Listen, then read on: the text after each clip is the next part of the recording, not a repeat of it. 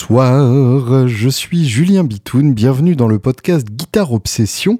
J'ai avec moi un thé de chai absolument délicieux, offert par l'un d'entre vous d'ailleurs, mais euh, je ne le boirai pas tout de suite puisqu'on va se faire une petite interview bien sympathique.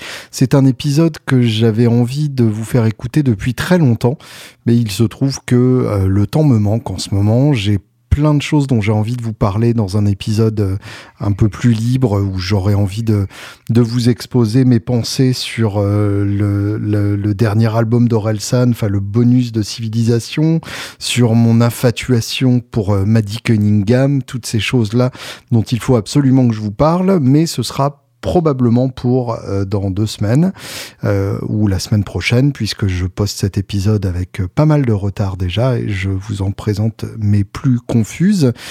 Bref, j'espère que tout va bien pour vous et voici donc mon interview avec Sacha Stefanovic de Stéphane S Guitars un luthier donc euh, de euh, Dinard en Bretagne. J'ai euh, eu l'occasion d'aller jusque chez lui en train et bus et train et bus. c'est absolument magnifique. C'est juste à côté de la mer. C'est dans un ancien café transformé en une maison qui a l'air absolument douillette et accueillante, dans laquelle il y a son atelier et sa salle de guitare. Et euh, j'ai vu en Sacha quelqu'un d'absolument fascinant, euh, un luthier qui a une collection de guitares euh, qui ferait pâlir la plupart d'entre nous, ce qui est assez rare finalement. La plupart des luthiers se fabriquent leurs propres guitares et ont une ou deux autres guitares, mais souvent des, des instruments qui ne sont pas des des grands instruments entre guillemets. Là, il a vraiment des, des pelles de collection qui, euh, qui auraient leur place dans, dans les plus belles collections de, de geeks. Donc euh, un, authentique passionné de grandes guitares américaines. Il va nous raconter son histoire passionnante au cours de cet épisode. Et il a réalisé pour moi un fantasme de très longue date qui était d'avoir une Firebird noire à un micro. Euh, il y a eu plusieurs étapes qui ont mené à, à ce moment et là donc c'est la, la libération finale avec la fameuse Blackbird qui est une guitare que j'adore pour son côté très piquant, très nasillard, très méchant. Elle a vraiment le, le nez qui ressort et c'est un vrai plaisir. Euh, pour enregistrer un solo, c'est carrément trop facile. Il n'y a même pas à le mixer fort, il ressort tout seul. Donc, euh, donc voilà, merci à Sacha pour cette guitare incroyable. Merci de m'avoir fait confiance pour les différentes vidéos que, que j'ai eu l'occasion de, de réaliser pour, euh, pour ces guitares. Et et surtout, euh, si vous voulez découvrir le, travail de ce, luthier, n'hésitez surtout pas à faire un tour sur ma chaîne YouTube, sur euh, son site, sur ses réseaux sociaux. Euh, il fait non seulement de l'électrique, mais aussi de l'acoustique. Et c'est quelqu'un qui déborde de talent. Et je vous encourage vraiment à, à le découvrir à travers cette interview et plus si affinité. À très bientôt. Bonne semaine. Je vous embrasse.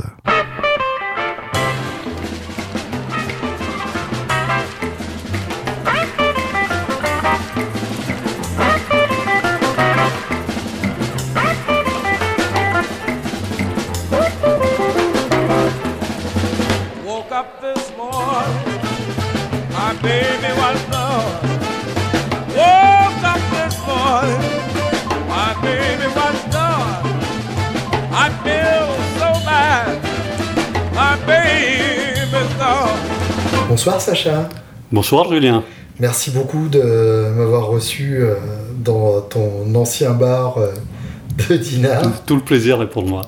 Euh, je, pourrais commencer de plein de manières différentes parce que j'ai plein de choses que j'ai envie que tu me dises. D'accord. Et que tu me racontes, mais je, je, pense que vu ce que j'ai entreaperçu de ta vie, je pense que ça vaut le coup que tu nous racontes depuis le départ. Euh, et, et, tout ce que tu as traversé pour arriver euh, ici aujourd'hui D'accord. Euh, j'ai commencé pendant que j'étais lycéen, étudiant, musicien.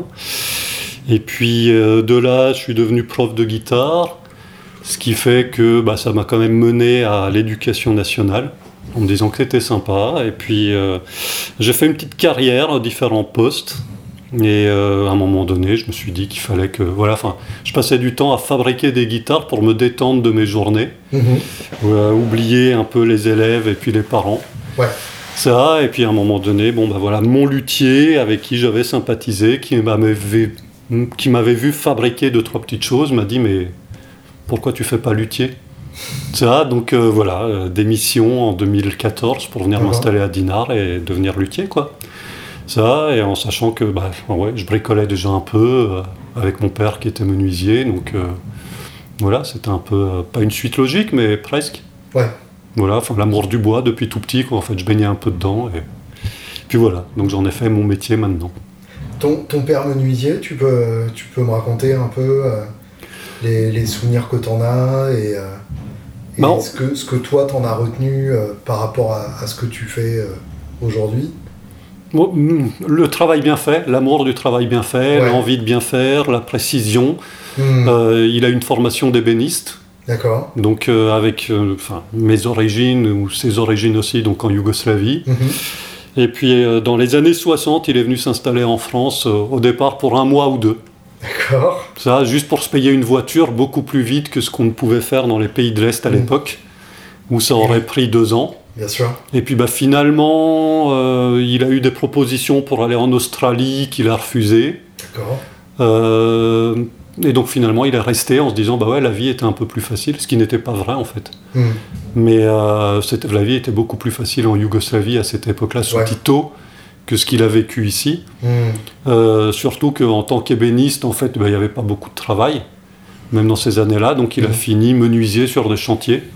Et ouais. Donc euh, voilà, les grands immeubles, euh, 56 étages, à portée des portes, euh, ça, enfin, euh, avec euh, le refus des, des gens qui le payaient d'utiliser l'ascenseur pour pas l'abîmer. Donc euh, voilà, enfin, Ah oui, boulot un peu, un peu difficile. Un peu ingrat, ouais. Voilà, donc euh, voilà ce que j'en retiens. Mais à la maison, en fait, bah, il bricolait, il fabriquait euh, des meubles, des choses. Hmm. Et puis bah voilà, donc euh, tout petit, j'ai un peu aidé, quoi. Mais il a, il a pas fui la- le régime de, de Tito. C'était pas. Non, pas- non, non, c'était pas, c'était pas une fuite parce que en fait, sous l'époque de Tito, dans l'absolu, enfin bon, je suis pas historien, Hmm, mais dans l'idée, si on n'avait pas, si on se rebellait pas contre le pouvoir en place, mhm. on vivait très bien Oui. parce qu'il y avait de tout. Oui, il suffisait d'être d'accord. euh, Voilà. ouais, ouais. Ça, bon, si on n'était pas d'accord, euh, on faisait un voyage en pleine nuit et puis on Ouais. revenait pas. Bien sûr. Ça, mais en dehors de ça, en fait, si on, arrivait entre guillemets de se, enfin, se contenter de peu, Hmm. ou en tout cas de beaucoup, mais sans remettre en cause, enfin, euh, voilà, le, le pouvoir en place, Ouais. on s'en tirait très bien. Donc euh, moi, Mm. toute mon enfance où j'allais là-bas, euh, parce que je suis né en France, mais toute mon enfance, mes, mes étés là-bas, enfin, il y avait tout, tout, tout, et on était beaucoup plus heureux que ce qu'on avait, enfin, ou en tout cas aujourd'hui. Hmm. Donc euh, voilà, ça fait un peu Ouais, ouais. vieux de dire que c'était mieux avant, mais en tout cas à l'époque, c'était. C'est intéressant parce qu'il y a. Enfin, c'est- quelque chose que, pour le coup, moi, j'ai pas, j'ai pas connu. euh, et, et je. Enfin, je l'ai connu, mais en tant qu'étudiant de, de livres d'histoire, quoi. Et, euh, et c'est vrai qu'on on constate euh, une certaine nostalgie dans le, dans le bloc de l'Est euh, d'une époque où, où effectivement les, les, les choses étaient peut-être plus euh, prises en main ou, ou plus facilitées, euh, mais, euh, mais au prix d'une certaine liberté de- de- d'expression, mais, mais qui est, qui est discutable aussi ici. Enfin, c'est euh, c'est complexe, quoi. Ouais, ouais, bah oui, et, oui. euh, et c'est vrai que. Donc, toi, toi, tu as eu cette, euh, cette possibilité de, de comparer les deux à la même époque. Ouais, ouais, bah oui, oui. Ce qui n'est pas le cas de beaucoup de gens, en fait. Ouais, mais voilà, bon, c'est vrai que j'étais jeune à l'époque, mais euh, enfin, On, Tito- on parle de, de, de quelle année et t'avais Bon, quel les années, euh, les années 80, 85, euh, quand j'étais ado, quoi, la quinzaine. Ouais, ouais, donc quand même, euh, quand même 5-6 ans avant, euh, avant l'effondrement du, du blog. Ouais, ouais, ouais, bah oui, oui, oui. Ouais, oui, d'accord. Ah, donc c'est après, bon, après où c'est un peu, c'est parti en vrille, mais euh, Mhm. en tout cas et c'est pour ça, enfin, mes grands-parents qui étaient euh, paysans euh, vivaient super bien, il y avait tout, Ouais. euh, voilà, en fait, c'était en ville, les gens vivaient bien aussi, étaient heureux, donc Mhm. non, non, c'est vrai que c'était, en sachant que voilà, la Yougoslavie, c'était pas l'URSS. Et oui, bien sûr. Donc on avait quand même aussi un peu plus de liberté, sans doute, Mm. que ce qui se passait là-bas, et c'était pas non plus l'Allemagne de l'Est, quoi. On Ouais. n'était pas traqué non plus, mais euh, Oui, en fait, t'étais étais relativement éloigné du pouvoir central. euh. ouais, ouais, bah oui, oui. Bon, une centaine de kilomètres de Belgrade, mais euh, Mhm.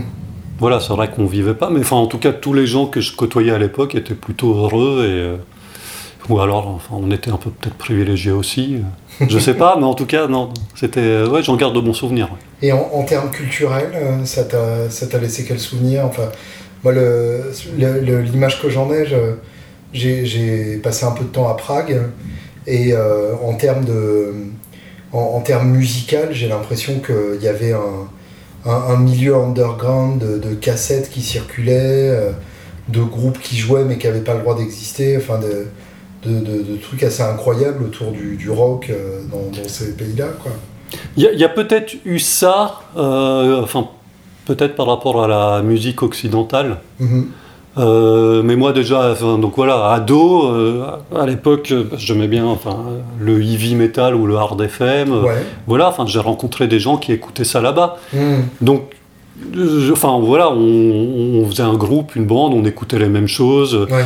Euh, ils m'ont fait découvrir, euh, enfin par exemple Wasp que moi je connaissais pas, parce que moi, euh, Ah, voilà, j'étais dans, voilà, j'étais dans Guns N' Roses ou des choses comme ça. Ouais. Mais donc voilà, enfin il y avait quand même des choses. Et puis au niveau euh, musical yougoslave, il y avait des groupes et ça et qui fonctionnaient pas mal et qui vendaient bien. Et, et puis- non non, il y avait, enfin il y avait des concerts, il y avait du théâtre, il y avait euh, Mhm. donc euh, non non tout est, euh, enfin pour moi ça fonctionnait bien quoi. Ouais.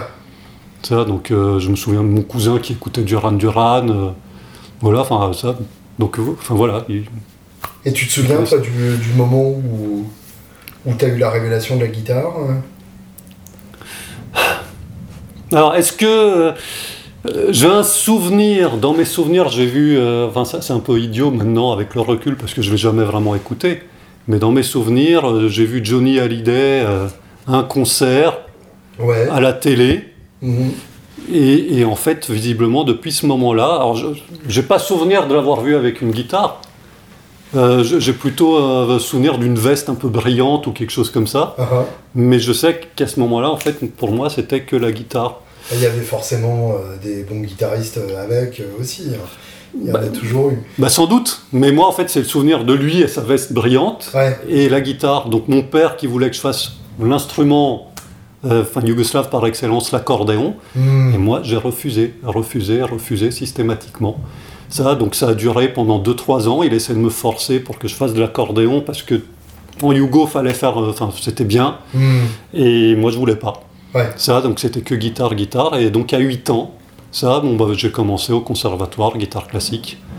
Excellent. Ça, et puis voilà, j'en ai fait une petite dizaine d'années. Ça, mais euh, voilà, en fait, à un moment donné, j'ai découvert euh, le pop, le rock, et puis j'ai fait non, non, je laisse tomber la guitare classique. Ça, l'année où je devais passer le concours pour être prof de guitare classique. Ah oui, d'accord. Ça, mais je me suis dit non, non, moi je veux être rockstar. ça, donc euh, C'est vachement meilleure carrière. voilà, ça c'est- mieux payé, les filles euh, sont plus intéressées, et, et puis voilà, donc en fait j'ai arrêté. euh, j'ai arrêté comme ça du jour au lendemain. Un peu comme euh, enfin, l'éducation nationale, j'ai tout le temps euh, Mm. stoppé quand, quand je sentais qu'il fallait arrêter. Quoi. Ouais. Ça, donc là j'ai arrêté, puis je me suis lancé dans pop rock, l'acoustique, et puis voilà. Quoi, donc ça, ça correspondait un peu à la fin du lycée ou des choses comme ça. Et, Mhm. donc voilà, guitare électrique. Puis après, avec les gens que j'ai rencontrés, ils m'ont fait découvrir. euh, parce que moi, je connaissais, mais pas très bien, et les Beatles. Et, enfin, donc Ouais. voilà, on est parti dans ça aussi, un peu plus nos compos, nos trucs. Et, euh, et, et voilà, et donc c'était, ouais, guitare. euh. La, la découverte des Beatles, c'est toujours un grand moment quand même. Ouais, ouais, hein. Il y a un truc, enfin, en tout cas, quand tu, quand tu deviens fan de ce groupe, ce qui est, ce qui est le cas de beaucoup de gens, euh, ouais. il y, a, y a vraiment un avant et un après, et, et c'est un, un peu la, la télé couleur euh, après le noir et blanc. Voilà, ouais, ouais, bah oui, oui. La révélation, quoi. Donc, euh, Ah, donc on peut faire ça non, non, donc, euh, ouais, voilà, quoi. Enfin, un peu mon parcours avec la guitare, quoi. et tu, et tu tournais avec ton groupe, donc à ce moment-là? Ouais, des petits concerts, ouais, dans, enfin, dans, dans Paris, dans les bars, dans les trucs. On a fait euh, euh, un disque, on a essayé de vendre, et puis finalement, on en a vendu cinq. euh, même si les avis étaient, même les maisons de disques, les avis étaient plutôt positifs. Ah, Euh, bon, alors maintenant, ça fait un peu prétentieux, mais on a eu quelques contacts en Angleterre mhm. euh, ou au Canada où les gens nous demandaient d'y aller. Ouais, Ça, sauf que bah, voilà, la vie de famille de certains membres du groupe a fait que bah, on pouvait pas y aller. Et ici, en France, les maisons de disques, c'était, enfin, en tout cas dans ces années-là, 94, 95, c'était Ouais. ah, ce que vous faites, c'est pas mal, c'est vraiment bien, mais chantez en français. Ah, Bah non, j'écris en anglais.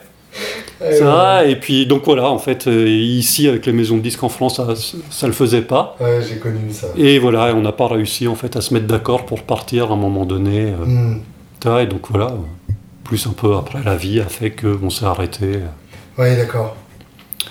Mais bon, donc voilà. ouais. Mais donc ouais, ce, ce genre d'influence à cette époque-là, c'était le, c'était un peu le renouveau de la, de la pop euh, Anglaise. bien, bien arrangée euh, et bien foutue aussi, quoi. Bah, en fait, c'était la, la grande époque de Blur, Oasis Bah oui, en oui. Angleterre, voilà quoi. Donc on- Verve, Supergrass, euh, ouais, ouais. voilà, ouais, ouais. Ça, Oui, c'était euh. ça, mais les, les maisons de disques en France voulaient pas. Hmm. Alors nous, en fait, on, on mélangeait un peu nos influences sur les compos. Vous pouvez, enfin, ça peut s'entendre sur mon site. Mhm.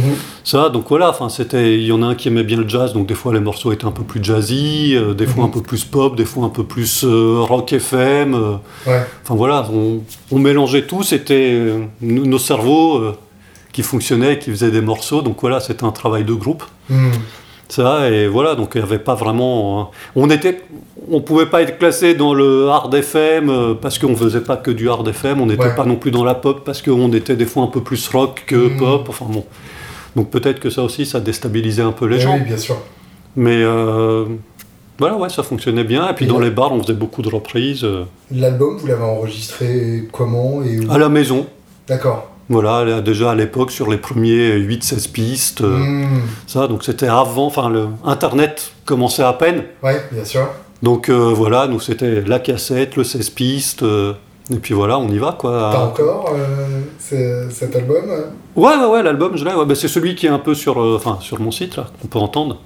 J'ai repiqué certaines cassettes, et donc là j'ai mis ce qui était à peu près le plus abouti. Hmm. C'était l'album de démo qui nous servait pour les maisons de disques. Pas, pas les bars Hmm. où on jouait, parce que là, en fait, dans les bars, on était, pour attirer un peu les gens, on était plus justement dans les reprises, Simon Mm. et Garfunkel, euh, ça, les Beatles, euh, enfin bon, Elvis, ou, ou des Ouais. choses comme ça, mais euh, voilà, là, c'était plutôt pour les maisons de disques, quoi. Alors, je, je me permets de, de façon à peine honnête de sauter sur l'occasion, parce que tu me, tu me tends la perche Simon and Garfunkel. Euh, c'est c'est un, un nom qui est pas souvent revenu euh, en, en presque 200 épisodes de podcast et je trouve ça scandaleux. D'accord Euh, c'est c'est important Simon and Garfunkel. Ouais, bah, ça, euh, ouais. c'est- c'est enfin, c'est pas que euh, Sound of Silence et, et Mrs. Robinson. En, en termes de gratte, il y a des choses euh, fabuleuses. En termes d'harmonie d'harmonie vocale, évidemment, c'est imparable. Euh, Il y, a, y, a, y a vraiment des choses, euh, des choses Ouais, à explorer. quoi. Ouais, bah oui, ouais, super sympa. Et euh, pour moi, en fait, voilà, en- comme les Everly Brothers, ou euh, Bien sûr. voilà, donc en fait, on est, on est toujours un peu dans la même lignée ou dans Bah, la suite. D'ailleurs, euh, voilà. ils étaient fans des Everly Brothers. Ouais, hein, bah oui, comme beaucoup de gens, en Quand fait. ils étaient petits, oui, comme Ouais. la plupart des, des rockers des années 60, ouais, Ouais, effectivement. ouais, ouais. Ça, donc. Mais- euh, Non, non, bah oui, oui. Voilà, donc on faisait des reprises de ça, et puis. euh, Non. Mais ouais, j'ai ce, j'ai, ce truc. Faudra que j'écrive un livre à un moment. euh, Sur Simon et Gérard. Ouais, c'est ça. Pipo et Molo. Pour, euh, pour, pour défendre les, les guitaristes qu'on oublie un peu vite, euh, comme Paul. Simon, comme Cat Stevens aussi, qui est un compositeur Fantastique. et un guitariste incroyable, qui jouait d'ailleurs sur des guitares qui te parlent. Ouais, ouais, bah oui, oui. Mais, et et c'est à quel moment que tu fabriques ta, ta première gratte Bah, en fait, c'était. euh, bon, ça devait être dans les années 2004-2005. Ok. Mais au départ, c'était pas une guitare, c'était un lap steel. Parce que, euh, ah bah tiens, Ben Harper, il joue sur quelque chose, c'est sympa. Euh, Qu'est-ce que c'est que ça Voilà. genoux, ce ça, ah bah tiens, c'est un lap steel. Ah ouais, mais c'est acoustique le sien. ça, je vais pas être capable. Donc, ah bah tiens, je vais essayer. Ça existe aussi en électrique. Donc au Mmh. départ, c'était une planche. Et puis justement, bah voilà, j'étais allé l'emmener, la montrer à mon luthier. Parce que, enfin, je m'occupais pas du tout des réglages de guitare Uh-huh. ou, ou de mes guitares, j'y touchais pas du tout. Et puis je lui montre, et puis euh, voilà. Et, ah, ça c'est bien, ça c'est nul, ça c'est bien, ça c'est pourri, ça tu devrais refaire. euh, bon, ok. Donc voilà, premier instrument, puis j'en fais un deuxième aussi, toujours. Et puis euh, à un moment donné, je me fais Ah ouais, tiens, pourquoi pas une guitare? Donc je me fais une Les Paul Double Cut, Hmm. la première. Et puis pareil, à chaque fois, j'allais lui montrer en fait ça, et il, me disait euh, Bah ouais, ça c'est bien, ça c'est pas mal, ça c'est pas mal. Donc en fait, il y avait un peu de mieux par Hmm. rapport au premier. Et puis. Euh, encouragé euh, dans ce sens-là voilà, ouais, ouais, ouais, à continuer à essayer de persévérer, m'améliorer. Et comme je le disais, ça me détendait de mes journées de travail, quoi, Ouais. dans l'éducation nationale. Et à un moment donné, en fait, euh, j'ai renoué avec euh, le groupe qui m'a fait aussi beaucoup, beaucoup aimer le pop rock, AA. Hmm. Ça, et enfin, c'est par exemple grâce à eux que, à un moment donné, je me suis découvert une passion pour l'anglais. Hmm. Toute l'époque du collège, j'étais j'étais mauvais. Et puis voilà, et en fait, grâce à eux, le- l'envie de comprendre leurs morceaux, leur, enfin, ce qu'ils racontaient dans leurs chansons, bah, Eh oui, bien sûr. voilà, enfin, je me suis amélioré. Et euh, Il n'y a pas de meilleure motivation, hein, c'est sûr. ça, et donc en fait, je me suis rappelé de, de- de choses que j'avais vues, des photos d'eux dans les années 85-86, où ils avaient une Everly Brothers. Excellent. Ça, et donc je me suis, voilà, je me suis intéressé en me disant, mais cette guitare est magnifique, tiens, il y en a trois, mais c'est pas une Gibson. Ça, donc je me, enfin voilà, Robert Steinegger, donc je me suis un peu intéressé à lui.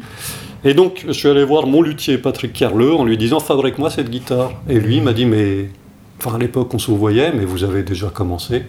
Donc euh, pourquoi ne pas continuer? Et Puis vous m'appelez s'il y a besoin pour que je vous donne quelques conseils si vous voulez, euh, Mmh. si j'ai le temps. Puis bah, c'est comme ça que ça a commencé. quoi. Excusez-moi Patrick, vous vous souvenez de moi, de Sacha là Euh, Qu'est-ce que j'achète comme bois Euh, Parce que j'ai vu que le luthier Robert Steinegger euh, aimait la forme Gibson, mais aime le son des Martines. Mais quel son de Martine Euh, Enfin, il y a 50 000 Martines. Et puis c'est vrai qu'au début, ouais, je comprenais pas trop ce qu'il voulait dire. Ouais, bien sûr. Mais en tout cas, voilà, il m'a conseillé, il a toujours été de bons conseils, il a répondu euh, à, à mes questionnements, il m'a guidé, et puis euh, avec euh, le site Benoît de Bretagne, qui à Mhm. l'époque avait un forum qui bougeait beaucoup, Oui. ça, donc j'ai commencé en fait, euh, voilà, pareil, à te poser des questions là-bas, à rencontrer, enfin, en tout cas virtuellement, des gens qui avaient aussi d'autres métiers, restaurateurs de bateaux, enfin, Mhm. de, de, de pianos, et qui fabriquaient des guitares, donc on échangeait. Et puis finalement, bah, j'ai fini, je, me suis fait ma copie, ma réplica d'Everly Brothers. Donc qui est je suis encore dans ton, voilà, dans qui est atelier. encore dans l'atelier, qui va y rester. Et, euh, et en fait, je, suis allé la montrer à Patrick Carleux, qui m'a dit Ouais, il faudrait en faire une deuxième. Mais pourquoi? Bah, Faites-en une deuxième. J'en ai fait une deuxième, Mhm. que j'ai donnée à mon petit-neveu. Et Ça, enfin, mais j'étais allé lui montrer. et, ah ouais, il faudrait en faire une troisième. Mais pourquoi? Faites-en une troisième. Et en fait, à force, les années. Donc, ça, ma première, j'ai commencé en 2008. Mhm. Ça, donc sérieusement, et c'est là où je me suis dit, c'est vrai que c'est sympa comme boulot vraiment, parce que l'électrique, en fait, c'est quand même un peu plus simple. Oui. Dans l'absolu, on réfléchit moins, on assemble des bouts de bois, c'est euh, ouais, de la menuiserie, quoi. Et là, c'était quand même bien plus euh, précieux. Ouais. Et, euh, et- et j'avais trouvé ça vraiment sympa. Et donc je fais la troisième, et on avait sympathisé, on était en 2012-2013. Mhm. Et puis, euh, en fait, à un moment donné, bon, ouais, mais Patrick, attends, tu m'as, voilà, la troisième, pourquoi euh, t'as voulu que j'en fasse trois? Mais parce que tes guitares sonnent bien, première, deuxième, euh, donc je voulais voir si c'était un coup de bol ou. euh, Mhm. Et puis voilà, et, et puis euh, donc en 2012-2013, euh, ma troisième qui sonnait bien aussi. Et puis en fait, bah, j'avais appris à réparer, à régler, à faire des choses, à améliorer tout ce qui allait pas sur mes premières laquelle, la créations. troisième, du coup? Ça devait être euh, peut-être la J200. D'accord. Ça, en boliviane, Rosewood, l'Alparissante Mm. de Sacha, enfin bon. Euh, parce que ouais, j'ai fait donc la Steiny qui correspond à peu près à une J180-185, une OM ensuite, Mhm. ça, et ensuite bah, la J200. En fait, je variais un peu les plaisirs aussi Ouais. au niveau des formats. Et euh, à un moment donné, je lui disais, ouais, ça y est, là, je fatigue de l'éducation nationale. Bah, t'as qu'à être luthier, mais je veux pas de toi dans les parages. Donc en Mhm. sachant qu'il était à Joinville-le-Pont, ça, je me suis dit, ah ouais, mais bon, bah qu'est-ce que je peux faire? Bon, bah allez, démissionne et puis on va aller s'installer en Bretagne. Donc euh, voilà, c'est venu de là. Donc c'est l'envie de lutherie qui t'a amené en Bretagne. Ouais, ouais, ouais, ouais. C'est en fait, pendant qu'on est. Parce que ma femme est aussi dans l'éducation nationale, Mhm. comme moi je l'étais à l'époque, et on cherchait à être muté, sauf qu'elle était dans l'éducation nationale bien avant moi. D'accord. Ça, et en fait, voilà, c'était, on était bloqué hein, par Ouais. le système. Impossible de bouger, euh, pas de poste, pas de choses. Et donc, en fait, moi, je me suis dit, bah écoute, toi, t'aimes bien encore ton boulot. Moi, je commence à plus l'aimer du tout. Ouais. Ça, donc, euh, autant, que, enfin, voilà, autant que je démissionne et essayer de faire quelque chose qui me plaise vraiment. Et puis, euh, on va essayer un rapprochement de conjoint. Donc, voilà, séparé pendant trois ans. Et puis, finalement, elle a eu un poste en Bretagne. Hmm. Et c'est en fait, voilà, c'est c'est elle, parce que moi, en fait, dans l'absolu, euh, dans le Jura, à 1500 mètres d'altitude, paumé au milieu des bois, ça, m'aurait convenu très bien aussi, mais voilà. Elle avait sa famille ici, donc elle voulait venir Ouais. se rapprocher, donc bon, bah allez. Et pour moi, la Yougoslavie, c'était un peu loin, elle parle pas yougo, donc euh, voilà. Ça fait des arguments, effectivement. Voilà, donc on est venu s'installer là. ouais. La mer à côté, c'est quand même pas mal, effectivement. Ouais, bah ouais, ouais, ouais. C'est- oh, voilà, je veux pas me baigner, l'eau est froide, mais pour elle, ça, ça, ça lui convient bien. Et est-ce que tu peux me, me raconter un peu le, le, le, le modèle euh, Everly Brothers? Je, je dois avouer que je ne me suis pas documenté plus que ça et je suis un peu paumé entre J185, J180 et Everly Brothers. Parce qu'en plus, la Gibson vient de sortir un modèle Everly Brothers, mais qui est taille J200. Voilà, Donc oui. je suis, euh, ça y est, je suis perdu. Bah, les frères Everly, donc en fait, avaient commencé en jouant sur des J200. D'accord Euh, le pickguard, le double pickguard avait été dessiné par leur père. D'accord. Ça, donc Ike, Ike Everly, qui est un très bon guitariste. Et les deux frères, Phil et Don. Voilà, Et, et du coup, ouais, en fait, les premières, c'était des J200. C'était des avaient J200. modifiées eux-mêmes. voilà. D'accord. Et puis à un moment donné, ils voulaient partir puisqu'ils jouaient enfin, des concerts, euh, ils avaient besoin de quelque chose qui sonne un peu moins à vide, mais qui pourrait peut-être un peu mieux sonner euh, branché. Hmm, Et donc, bon, ils sont passés sur des J euh, 180 en gros, et puis voilà, pareil, Gibson a collé des pickguards. D'accord. Ça, donc si on regarde bien, les pickguards sont mal collés, c'est pas Ah très ouais beau. Ben, en fait, c'est mal taillé. Ça ne suit pas les courbes, euh, enfin, même la J200 maintenant. hein. Ouais, c'est un peu on fait avec regarde, les pieds, quoi. Voilà, Ouais. donc c'est pas fantastique. Enfin, moi, je trouve pas ça très beau. Et euh, donc voilà, en fait, c'était la J185, si je me trompe pas, ouais, Mhm. c'est ça, c'est euh, la J180 avec des pickguards, ou peut-être l'inverse. Ah, en fait, euh, d'accord. en gros, c'est à peu près Donc ça. C'est le même format. Voilà, c'est le même 180, format. 185. C'est le même format. Et, donc avec les repères en étoile. euh, ouais, ouais, ouais, ouais, Mm. ouais, ouais. Ça, et en fait, ce qui s'est passé, c'est que dans les années 80, euh, le luthier d'Oregon, Robert Steinegger, a fait des guitares. En allant voir les frères Everly à un concert, ça, et en essayant, parce qu'il trouvait pas, enfin, un peu comme moi, euh, elle est vraiment resserrée au niveau de la taille, la J180, J185. Donc lui a un peu plus évasé, hmm. un peu plus style dread. Ouais, d'accord. Ça, et pour se différencier de Gibson, a déplacé les étoiles. Donc au lieu d'être à la septième case, les doubles sont à la neuvième, enfin, ce genre de choses. Et euh, bah, les frères Everly ont tellement aimé ces guitares qu'en fait, ils en ont commandé euh, une petite tripotée. Donc il en a fait, de mémoire, 53 ou 57. D'accord. C'est, euh, et en fait, ils commandaient ça, ils donnaient ça à leurs amis. Donc Paul McCartney en a une. Excellent. Ça, euh, donc euh, AA, parce que le- leur manager de l'époque, Terry Slater, je crois, avait été bassiste pour les Everly Brothers. D'accord. Ah oui, donc Donc, c'était euh, forcément dans le cercle Voilà, plus ou moins élargi des, des, ouais. frères, quoi. voilà, un peu à leurs copains. Et puis il y a eu aussi, par exemple, une cinquantième pour les 50 ans euh, Hmm. d'un des frères, tout en ébène, euh, avec euh, Mais, un mais peu d'or. A, a jamais vendu de guitare à des clients euh, Si, si, si. lambda? Si, si, si. Et puis, et, et en fait, à un moment donné, alors moi j'ai eu un client en Angleterre qui m'en a commandé une, Uh-huh. ce modèle-là, qui avait déjà deux Steiny. Ah oui, du luthier et en fait il était vraiment en contact avec lui Ok. ça donc il- lui enfin était un peu plus pointu dans le domaine T'as eu l'occasion Euh, de lui parler à Steinegger euh non non non, Non. Euh, moi j'ai jamais même euh, j'ai tenté de le contacter Ouais. euh, par Facebook parce qu'à un moment donné il y était il m'a jamais répondu ouais. mais en passant par mon client à Londres euh, qui a fait jouer aussi ma guitare à Albert Lee ça qui, qui était donc leur guitariste. Ça lui en fait on avait discuté avec euh, Steinegger. Mhm. ça et donc visiblement il avait entendu parler de moi. Ça mais voilà il avait juste pas jugé utile de me contacter Ouais. ou de me dire bon. Et visiblement il avait eu une brouille avec euh, aussi bien un peu Gibson que les frères Everly par rapport à des commandes. Donc en fait, Ouais, il a arrêté après de fabriquer ces guitares-là euh, jusqu'aux années, enfin, euh, ouais, il a dû les faire jusqu'aux années 90. Puis après, il est parti dans d'autres modèles un peu, et euh, voilà, pour pas avoir de soucis. Ouais. Ça, parce que ça, lui- ça, ça- lui déplaisait un peu.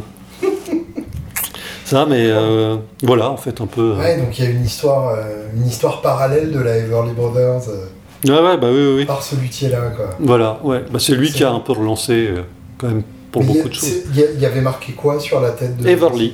Everly. Everly. D'accord. Et c'est lui qui avait dessiné le logo, enfin, ce genre de choses. D'accord. Donc j'ai effectivement vu les frangins avec euh, sur certaines photos. Ouais, bah, les années Ouais, c'est 83, ça. 84, leur concert là, euh, de réunion, bon voilà, ils jouaient sur ces guitares-là. Excellent. Après, elles étaient toutes un peu aussi différentes, mais c'était à peu près les mêmes vernis. euh, Hmm. ça, donc en fait, une sorte de, d'érable un peu teinté vert très foncé. euh, Ouais. Ça, donc qui à la lumière apparaissait soit comme marron, euh, soit noir, mais euh, plutôt marron quoi. Et qu'est- qu'est-ce qui t'a euh, qu'est-ce qui t'a parlé en termes de, son dans ces guitares? Parce que il y a, beaucoup de guitaristes qui sont surpris la première fois qu'ils jouent une J200 par à quel point c'est pas un son aussi puissant et large que ce qu'ils imaginaient. La, la J200 étant un peu euh, resserrée au niveau son, surtout en érable. Ouais, ouais, Euh, Mm. comment, comment tu définirais la, la Everly par rapport à ça? Pour moi, elle est juste un chouïa plus ergonomique Oui, parce que plus petite, oui. donc moins encombrante. Si on fait pas 2m20, ouais. Voilà, et puis après, en fait, il y a un peu. euh, voilà, enfin, j'en ai fait avec une épaisseur au niveau du manche de 9 cm ou euh, Mhm. 9,5. Enfin bon, je crois que chez Gibson, c'est pas autour des 9. D'accord. Ça, mais Stein, enfin, Robert Steinegger euh, a fait plutôt 9,5. Hmm. Enfin, de mémoire, parce que le, avec le client euh, Graham, on avait échangé, il m'avait donné les cotes de ce qu'il avait fait. Donc lui, la réplica qu'il a est exactement la même que celle. Et finalement, moi je- qui m'étais basé que sur des photos, Mhm. ça en m'amusant à, enfin, proportionnellement à essayer de retrouver toutes les cotes, Ouais. j'étais ouais, pas, pas si loin. Donc euh, ça fait un peu prétentieux de dire ça, mais Ah bah non, non, j'étais, assez content parce que ça, je me suis dit, ça se trouve, euh, je vais devoir refaire mon moule. ça part pour sa guitare.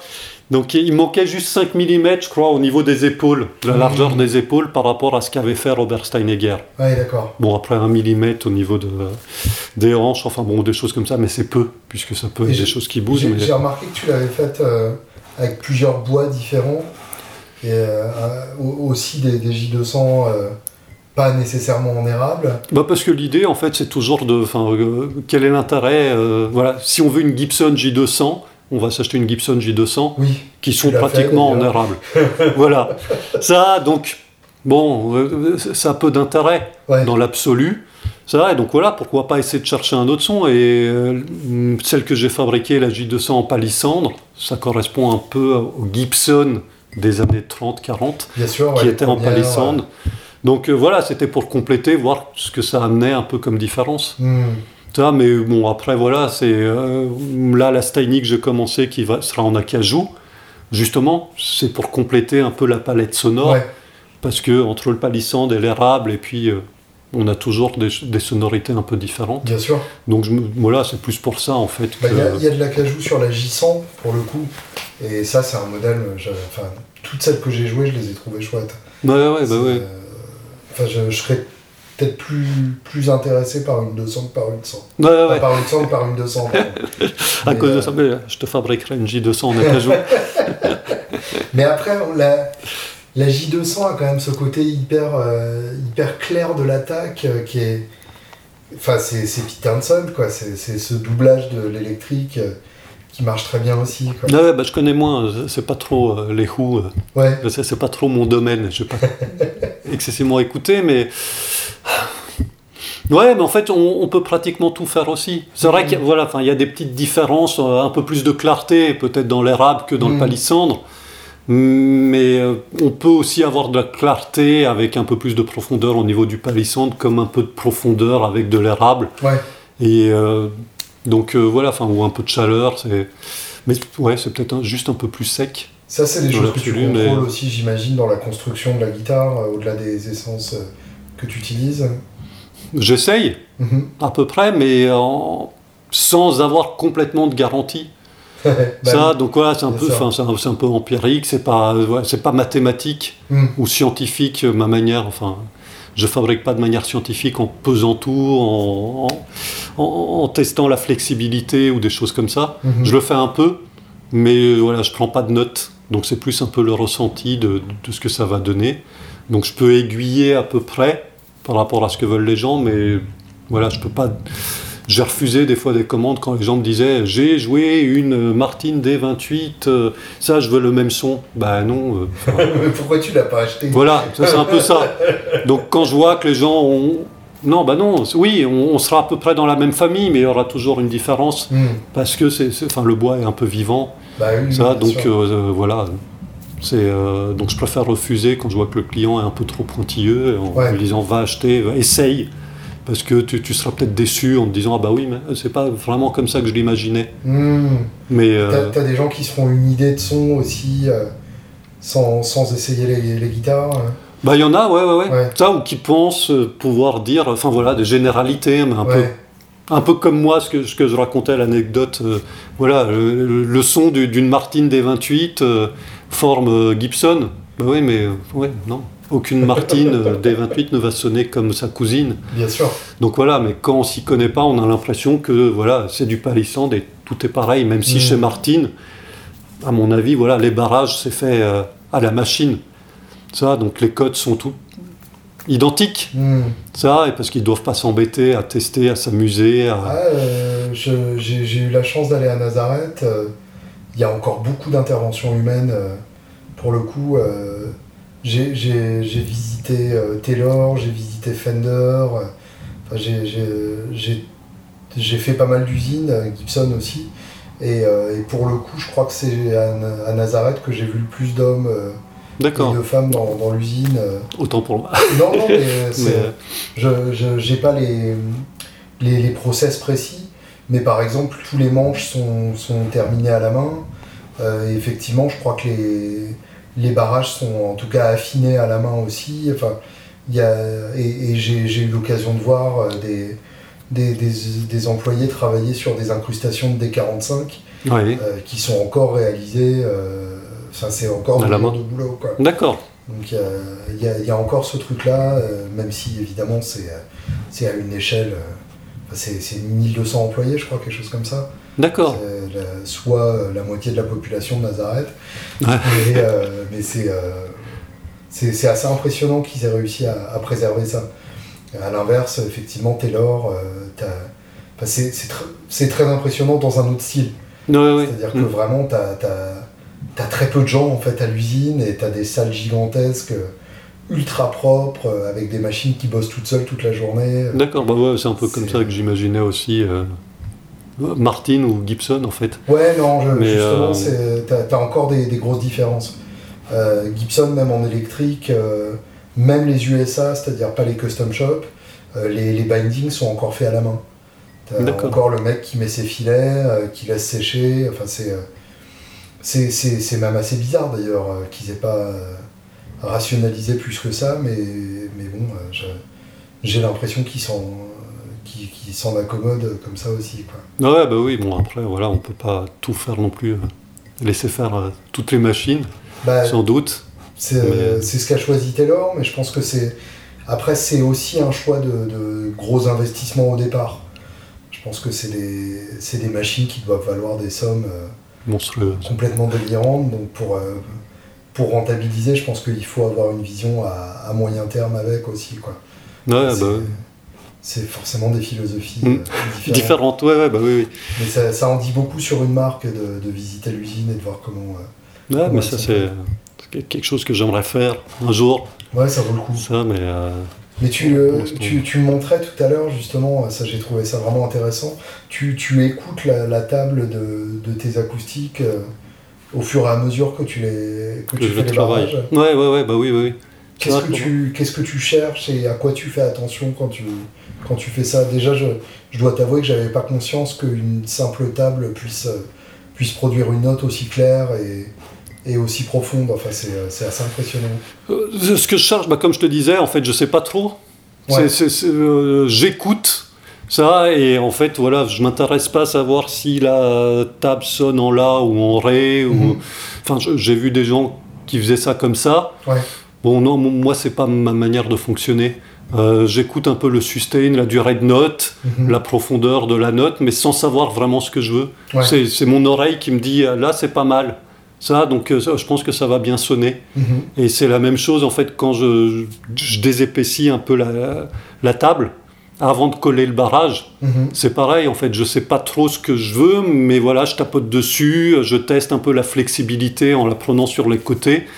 Ça, et quand je trouve que ça réagit bien, je me dis ça suffit. Ouais. On va pas trop affiner, il faut qu'il y ait quand même un peu d'épaisseur. Ou, euh, mais voilà, ouais, je me rends pas trop compte. euh, J'ai du mal à expliquer.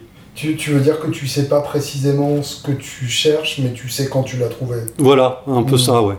Ça, et après, visiblement, enfin même sans savoir, j'ai la chance d'avoir réussi jusqu'à présent à faire des guitares qui étaient tout le temps plutôt équilibrées, enfin même Ouais. carrément équilibrées. Donc je me dis que ça fonctionne quand même pas trop mal. Euh, j'ai pas eu euh, aussi bien au niveau des clients ou même moi en fait à un moment donné où j'avais que des basses avec un truc qui avait pas d'aigu. Non non Mhm. c'est voilà ça ressort toujours bien équilibré. T'as Donc, t'as- euh, pas raté de guitare euh, à ce jour? À ce jour, non, je pense pas. je pense pas. Ou alors les, les clients étaient sympas et ils me l'ont pas dit. Mais euh, non, non, j'ai pas, euh, non, ouais, j'ai pas l'impression. Et Enfin, sur, sur tes trois premières, donc, euh, que- quels sont les, les conseils que tu as reçus euh, qui t'ont permis de, de vraiment progresser à ce moment-là Que- quelles, quelles ont été tes, tes épiphanies sur ces trois, sur ces trois premières? C'est compliqué parce que euh, un peu, en fait, ça concernait un peu tout. Ouais, Voilà, c'est. euh, c'est un- truc global. euh, c'est- quelque chose de global parce qu'en fait, chaque, en, en même temps, j'ai l'impression que chaque luthier a un peu une manière différente de travailler. mhm, Ça, donc, euh, ma première euh, Steiny, je me souviens quand j'avais enfin, je- j'avais emmené justement à un moment donné la table avec le barrage chez Patrick. mhm. Ça, et lui, en fait, bah, pareil, lui, il teste directement la flexibilité en tordant la table et le barrage. Mhm. Ça, et en fait, moi, sur le coup, j'ai eu peur en me disant, mais il va me casser ma guitare. mais non. Mais en fait, euh, voilà, enfin, il m'a dit, ah ouais, non, c'est bien. Donc euh, voilà, le conseil, c'est qu'on peut tordre la table et le barrage sans que ça casse. Ouais, Bon, sauf qu'après, moi, enfin voilà, je me suis dit, oh non, moi j'ai trop peur, je veux pas faire ça comme ça, je veux plutôt écouter le son. mhm. Ça, et puis en- voilà, donc c'est des petits conseils à chaque fois sur, ah oui, bah là, ton manche est peut-être un peu gros, ou tu as fait des épaules, on va pas retrouver ça vraiment sur euh, les acoustiques. Ça, on, on dirait un peu plus un manche d'électrique. Donc Mhm. chaque fois, il y a eu des conseils, des petites choses. Ça, où, voilà, bah, tiens, allez, on, on ressort la lime et puis on, on enlève un peu, et jusqu'à ce qu'à un moment donné, ça soit, ah bah ouais, c'est cool, ça là, tu peux vernir, quoi. Ouais. Donc, euh, ouais, enfin, un peu de tout, mais en même temps, c'est tellement vague Oui. que, voilà, enfin, c'est un, peu- un peu difficile de vraiment euh, se, se remémorer un peu tout ce, qu'on, tout ce qui a été dit. T'as t'as fait combien de guitares à ce jour Bon, je sais pas, une cinquantaine Ouais, Non, peut-être ouais. En fait, je compte pas. J'ai commencé, j'ai voulu commencer à compter. Ah ah. Donc voilà, numéro 1, numéro 2, numéro 3, et puis après, en fait, à un moment donné, il y a eu une commande, c'était la numéro 5, puis une deuxième commande, c'était la 6, mais vu que j'ai fini la 6 avant la 5, c'est devenu la 5. Donc je me suis dit, mais Gibson s'en sort très bien en faisant n'importe quoi. Ça, donc, bah, moi aussi. Donc euh, voilà, je sais plus exactement, mais euh, ouais, peut-être euh, une petite vingtaine, euh, petite vingtaine, 20-25 acoustiques, et puis autant d'électriques. Ouais. Ça, mais voilà, enfin, vu, vu qu'il y en a qui sont partis, d'autres donnés, d'autres gardés, d'autres. Mhm. Voilà, mais. C'est très vrai ce que tu dis sur Gibson. c'est- le cauchemar des, des historiens, cette marque, en termes de, de numéros de série. C'est incroyable. Ouais, bah voilà, bah, il y aura moi aussi. Quand, Bah, quand je serai plus là, c'est si on veut retrouver à quel moment il a fabriqué sa guitare, à part la Steiny numéro 1. Mais Le reste, on, se euh, faisait la réflexion avec Laurent de, de Guitar Village. Là, il a une, une 330 qui date de 67, je crois. D'accord Et cette année-là, il y a certaines guitares où ils sont revenus sur un système euh, à, à six chiffres euh, commençant par un zéro. D'accord. Comme si, euh, comme si c'était des grattes euh, de 1960. Enfin, c'est un truc complètement délirant comme ça. euh. D'accord, ouais, ouais, bah oui, oui, mais c'est. tout- toutes les marques en fait. Fender, il y a un moment, les Mexicaines avaient plus le numéro avec le, le- le chi- le- la lettre devant comme d'habitude. Enfin, Ouais, ouais, bah des oui, fois, à un moment, il craque. Quoi. Il y a- il y a que. Martin où vraiment c'est c'est resté purement euh, consécutif dans les numéros de série. Ouais, bah oui, mais vu que je suis influencé, moi, plutôt par Gibson, Ouais. ça, donc euh, je pense que même ça, ils ont déteint sur moi là-dessus. ça, donc, euh, non, non, voilà, c'est. intéressant ça, justement. En quoi tu dirais que tu es plus influencé par, par Gibson que par Martin? Comment tu, comment tu définirais les deux camps? C'est pareil, c'est un peu difficile, mais c'est peut-être un peu plus voilà, ce que j'écoutais. quoi. Alors c'est vrai qu'Elvis a joué sur Martin, Mhm. ou Johnny Cash, enfin des choses que j'écoute. Mais en même temps, enfin voilà, pour moi, Elvis, c'est la J200. Mhm. Donc euh, ça, les Marrant, pour Everly Brothers. Ouais. c'est pas les mêmes années, C'est ça. Euh, mais euh, voilà, en fait, c'est- donc c'est un peu plus comme ça. Après, je, ouais, comme tu disais, Martin, il y a peut-être un peu plus une régularité aussi, une qualité Mhm. constante. Euh, même si, enfin voilà, on, on peut dire que dans les années 70, c'était pas toujours top, comme Non. chez Gibson. Non, non, c'est un peu les années sombres, euh, 70-80. Mais voilà, je pense que chez Gibson, c'est un peu plus inconsistant, Ah oui. même dans les années 40 et 50. Bien sûr. Ça, mais c'est, moi, c'est plutôt vraiment au niveau de l'esthétique. Hmm. Voilà, je- enfin, j'ai plus la J180 qui va me parler, Ouais. ça, que la Dread. Hmm. Et je sais pas pourquoi. Et puis en fait, la tête en open book, je trouve ça fantastique. ça, et puis bon, à côté de ça, voilà, enfin, vu qu'il y a les électriques aussi, Ouais. voilà, euh, ouais, Fender, c'est pas mal, j'aime bien. Mais ouais, Gibson, ça a quelque chose que, voilà, que, que n'a pas Fender. Ton cœur est à Kalamazoo, quoi. Voilà, ouais, ouais, un peu plus. Mais euh, ouais, ouais, c'est vrai que je sais pas trop vraiment euh, l'expliquer pourquoi, mais Hmm. Non, c'est juste un, ouais, un ressenti. Ah, et avant puis- de commencer à, à construire des guitares, qu'est-ce que, qu'est-ce que tu jouais justement comme guitare? Euh, Qu'est-ce que je jouais? Euh, Donc, mon époque euh, musicien, euh, c'était des Norman, Ah, marrant. Donc des Canadiennes, hein. voilà, des Canadiennes, mais parce que c'était dans enfin, un, un prix abordable. bien sûr. Voilà, en tant que musicien limite intermittent ou Mhm. étudiant fauché. Donc, euh, et voilà, c'est un peu plus le look de la Martine.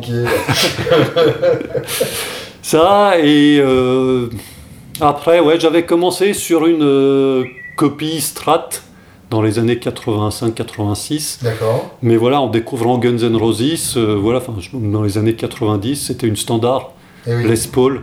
Donc voilà, peut-être que Slash m'a influencé pour avoir envie d'avoir des Les Paul. En même temps, il a plus influencé que- tout le monde. hein. Ouais, bah oui, voilà, mais, mais- et moi aussi. Ouais. Donc euh, voilà, après c'était une Les Paul standard quand c'était en électrique. Quoi. Quelle couleur?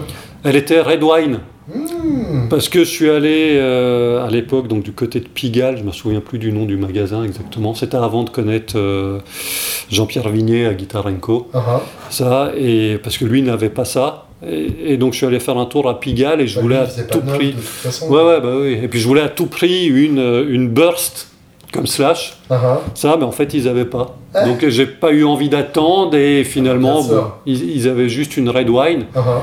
Ou alors, ils, ils avaient quand même à l'époque des bursts, mais des années 59 qui étaient à 45 000 francs ou 47 000. Donc c'était un peu plus que ce que j'avais. Ça, et donc voilà, en fait, donc euh, je me suis Il y avait des bursts en magasin euh, à l'époque? Il y en avait, il y en avait eu, enfin pas, pas beaucoup, hein, Ouais, une ouais. ou deux. Ça, mais. euh, donc voilà, 40 enfin, 000 c'est- francs. ouais, ou 49 000, enfin je sais Ouais, plus ouais, exactement, mais. euh, À une époque où le SMIC était à 4-5. ah, euh, bah, moi, en fait, mon petit boulot d'été, j'étais payé autour des 6 000.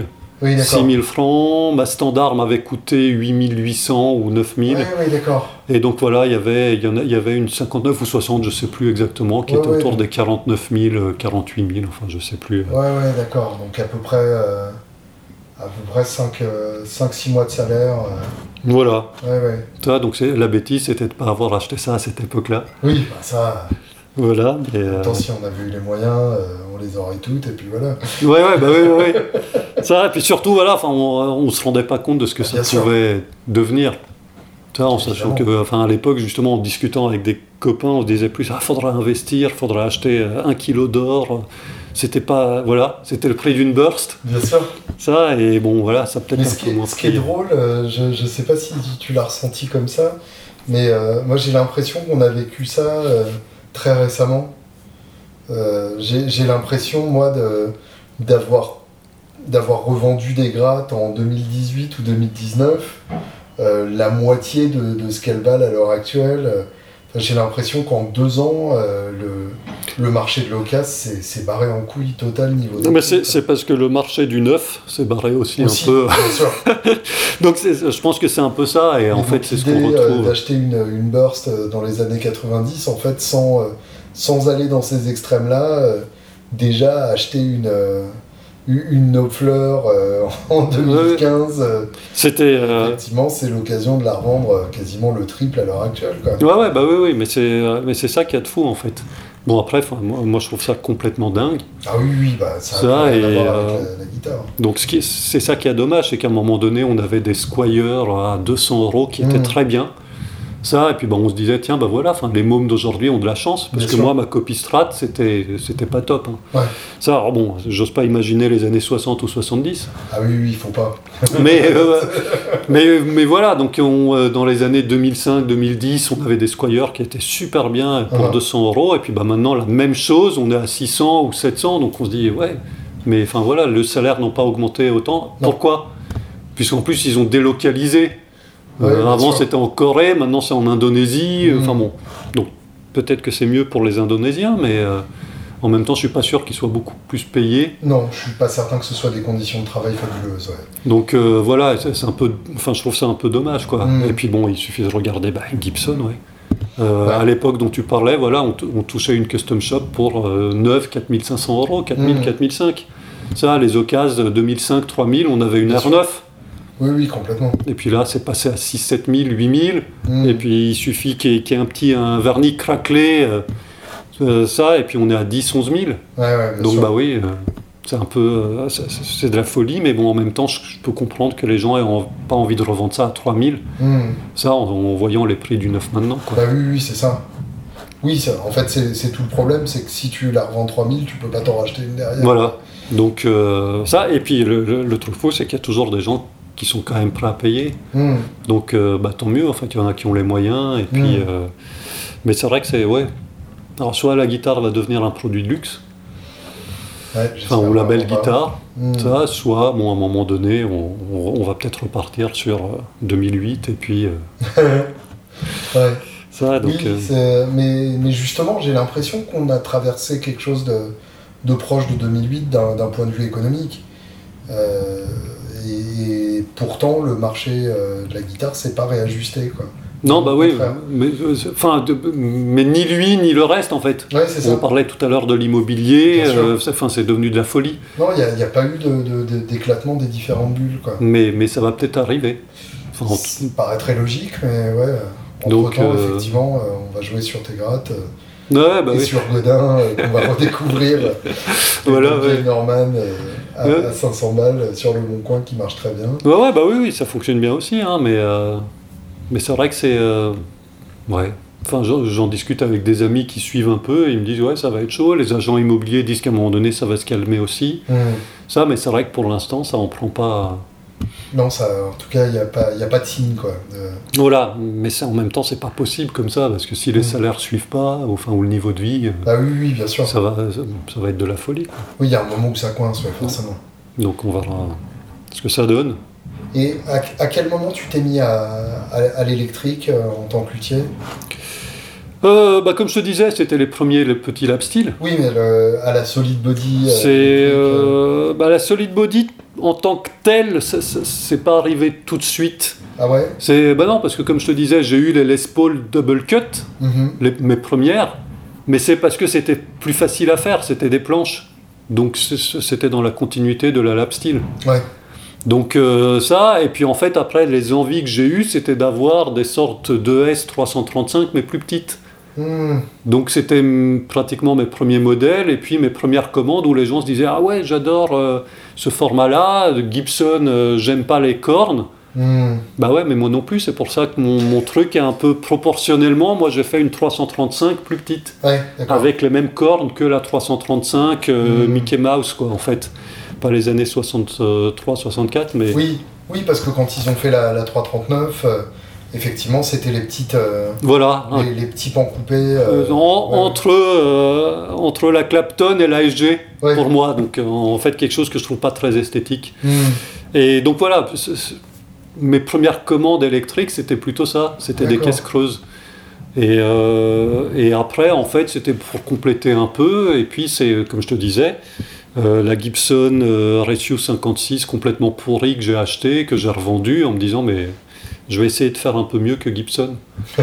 ça et donc voilà c'est enfin Donc voilà, les Les Paul, et puis après, voilà, on enchaîne en se disant, tiens, bah, je complète très bien ma collecte maintenant en rajoutant ça et Mhm. ça.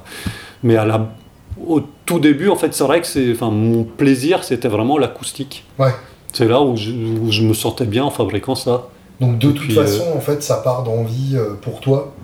Ouais, Et, euh, et ensuite, euh, tu, si ça plaît à d'autres, euh, tant mieux. quoi. tant mieux. Bah oui, oui, oui. Mais c'est un peu comme ça que je fonctionne, c'est euh, toujours compléter ma collection. Ouais. En me disant, ah tiens, j'ai pas ça, et puis... euh, Donc t'as fait une Firebird bleue et ça m'a donné envie d'une Firebird noire. Voilà, c'est un peu ça. Mais c'était juste en me disant ah bah tiens, enfin la, la dernière j'ai fait ça, là ah ouais euh, tiens manche traversant, mais comment je vais faire ça Euh, C'est donc ah oui il faut que je trouve un bout de bois plus long. Euh, Donc c'est plus un peu comme ça en fait des Mhm. étapes où en me disant je vais essayer de faire quelque chose que je n'ai pas fait Ouais. jusqu'à présent. Ouais, ouais, d'accord. Donc euh, voilà c'est un peu pour ça en fait que à chaque fois j'essaie de monter un peu, enfin ou dans la difficulté parce que c'est vrai qu'au tout- début enfin on se dit tiens un manche vissé c'est facile. Hmm. Si ça va pas, on peut réajuster le tenon, on peut réajuster Oui. des choses. Voilà, et puis après on dit manche collée, c'est un peu plus compliqué. Et puis un manche traversant, bah oui, euh, enfin, on se dit ah oui, mais si je me plante dans l'angle de renversement, la guitare elle va pas sonner. donc voilà, on fait un peu plus attention. Donc c'est des petites difficultés qui s'accumulent et puis euh, c'est un peu comme ça que j'ai fonctionné. Et puis en fait, euh, avec la Les Paul que j'ai fabriquée, que tu as eu euh, le plaisir d'essayer, la 59, Ouais. c'est vrai que là, je me suis dit, mais c'est sympa aussi les électriques. Mais voilà, il a fallu que je fabrique une Les Paul et que je me dise, ah ouais, mais c'est pas mal, Hmm. ça sonne bien, euh, pour me dire, ouais, bah tiens, j'ai du plaisir aussi maintenant à fabriquer des électriques. Qu'est-ce qui fait une bonne Les Paul à ton avis? Difficile à dire. Il y a tellement de tout. Et puis, c'est un peu pareil que ce qu'on disait, c'est le ressenti. Mhm. Euh, c'est, moi, je sais que j'essaye de sélectionner mes bois, Mhm. déjà, mais je- Gibson le fait peut-être aussi, ou le fait peut-être un peu moins bien euh, sur les séries standards. Hmm. Mais euh, voilà, ouais, c'est peut-être un peu les bois, c'est peut-être euh, la différence si on regarde sur euh, YouTube par exemple des vidéos de Gibson, même le Custom Shop, on voit que le manche glisse dans le tenon Oui. c'est la colle qui tient.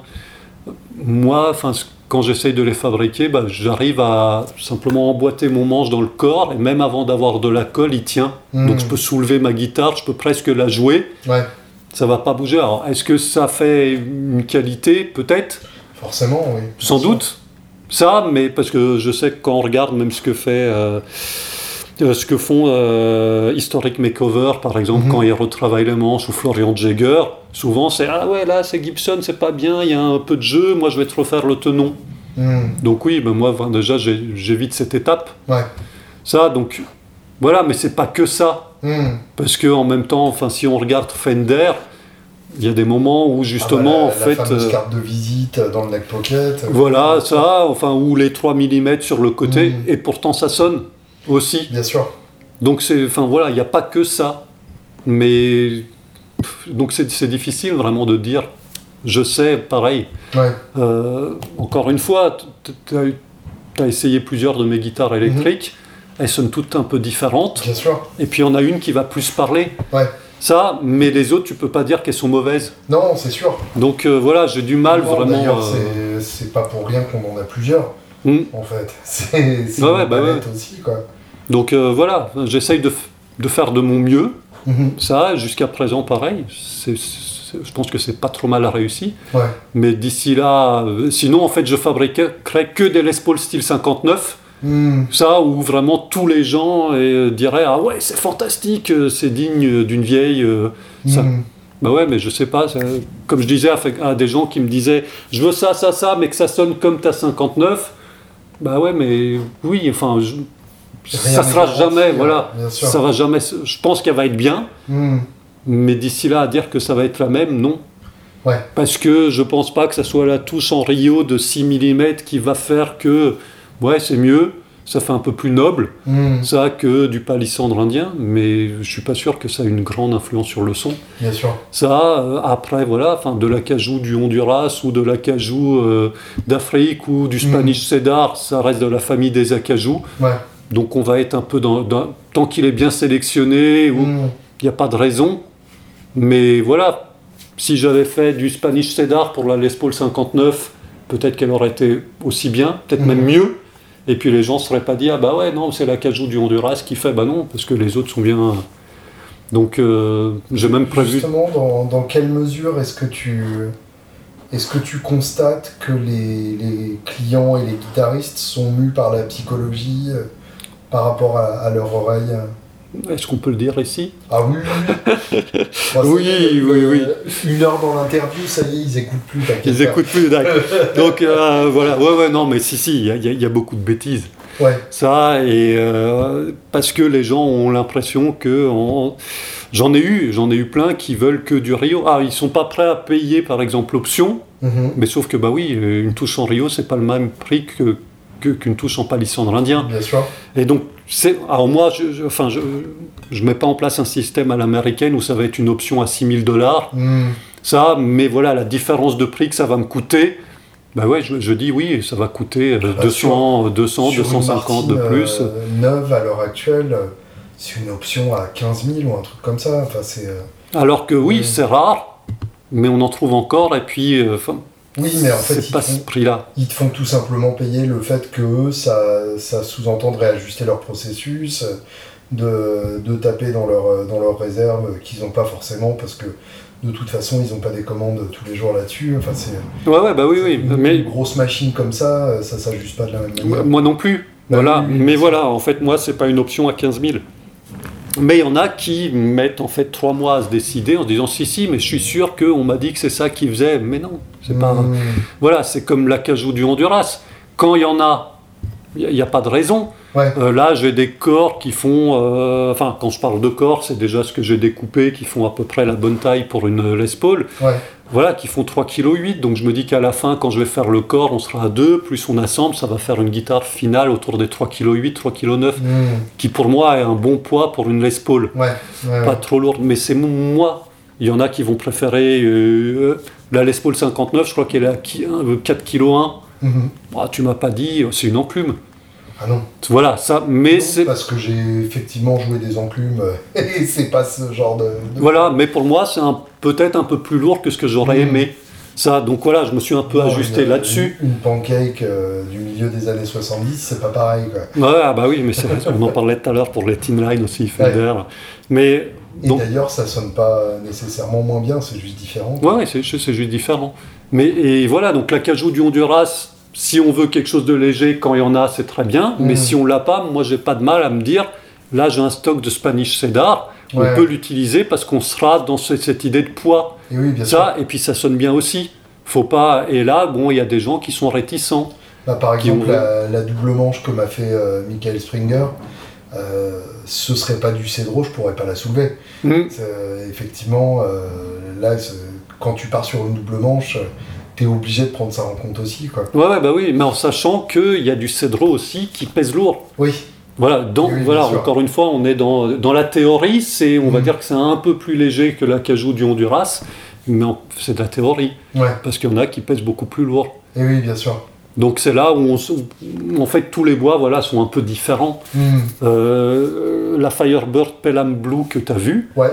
ça, le client voulait du léger. Mhm. Donc j'ai eu de la chance de trouver une planche qui faisait à peu près 2,20 m, ça, de Spanish Cedar léger. Hmm, Donc là, euh, le, le corps, enfin la guitare finie va peser autour des 3 kg 100 il me semble. Oui, Donc pour une Firebird, c'est vachement léger. Hyper léger, ouais. Mais l'autre bout qui me reste, où je pourrais faire aussi un manche à un corps, il y avait 300 grammes de plus. Ouais. Donc ça va rester léger, 3 kg 4 pour une Firebird, mais quand même, on a 300 grammes de plus. Ouais, et puis Et dans c'est ces la- cas-là, tu as le risque qu'elle pique euh, du côté du nez aussi. euh, Bah ça, Ouais, j'essaye d'équilibrer un peu, ou voilà, des, des mécaniques, mais voilà, on essaye de contrecarrer un peu à chaque fois ces, Ouais. ces choses-là, mais voilà, en fait, donc dans la même planche, on a une densité un peu différente, donc c'est difficile de dire euh, oui, oui. euh. En fait, Ça, comme, donc- comme dans beaucoup de domaines, euh, la, la seule forme de, de vérité, c'est de dire qu'on ne sait pas vraiment. Quoi. Voilà, ouais, bah, pour moi c'est ce qu'il y a de mieux à dire. Ça, donc oui, bon, ça va pas sonner, ça va pas sonner, c'est sûr, comme par exemple, euh, j'ai prévu de me faire une Les Paul en. Hmm, D'accord. Voilà, complètement Swampash, table sculptée Swampash, donc quelque chose qui va peut-être se rapprocher un peu plus des euh, Telecaster. En théorie, ouais. En théorie. Mais voilà, c'est juste pour compléter un peu la palette sonore. Mhm. Mais voilà, donc je suis sûr que ça va pas sonner pareil. Ouais. Mais euh, En tant qu'expérience, c'est intéressant en tout cas. voilà, mais après, quand on reste Oui, dans la famille des, des acajou, euh, je pense qu'on on a toujours à peu près la même chose, quoi. Est-ce qu'on t'a déjà demandé des trucs dont tu savais que ça allait pas marcher et que du coup t'as refusé de, de faire ou que t'as réajusté? Réajuster, oui. Ouais, Oui, oui, oui. Ça, mais en essayant de convaincre, en donnant des exemples, en... par euh, exemple, enfin, que- sans, sans citer personne évidemment, mais euh, que- quelles sont les, les- les demandes euh, où à ton avis c'était une, une catastrophe annoncée? A- c'est jamais complètement des catastrophes annoncées, mais c'est un peu plus comme ce que je disais, de, quand des gens se disent j'ai essayé quelque chose et je veux que c'est- ex- Ouais. retrouver exactement ça. Ça, c'est la plus grosse, en fait, entre guillemets, bêtise. euh, Hmm, Parce qu'après, on peut pratiquement tout peut fonctionner. Oui, C'est juste un peu différent. Euh, Quelqu'un qui veut une table en cèdre sur du cocobolo, par exemple pour une guitare acoustique, Mhm. c'est possible. Ça, euh, on parlait tout à l'heure des premières télécaster qui étaient en pin. Euh, J'ai un fournisseur au Canada qui aurait pu me fournir aussi des corps en Sitka. Hmm, Alors voilà, c'est c'est plus mou, Ouais. sans doute. Donc pour les férules, c'est peut-être un peu plus compliqué. Mais si on, on peut faire, enfin, il y a peut-être un moyen d'arriver à avoir quelque chose qui empêcherait les cordes d'arracher le bois ou de le creuser, et en même temps, ça pourrait peut-être sonner bien aussi.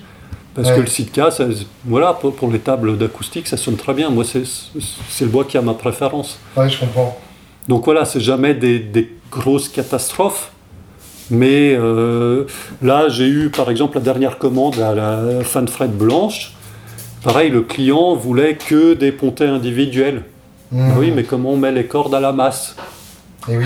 Donc euh, je lui disais, bah, on peut soit passer en dessous, mais c'est peut-être pas très beau. Ah bah tiens, et si on mettait une plaque alu derrière qui maintienne les cordes Donc comme ça, toutes les cordes sont à la masse. Hmm, Donc voilà, on a réajusté ça, mais il s'est dit, ah ouais, c'est technique. Ouais. Donc euh, voilà, ça, ça a une utilité, il m'a fait confiance.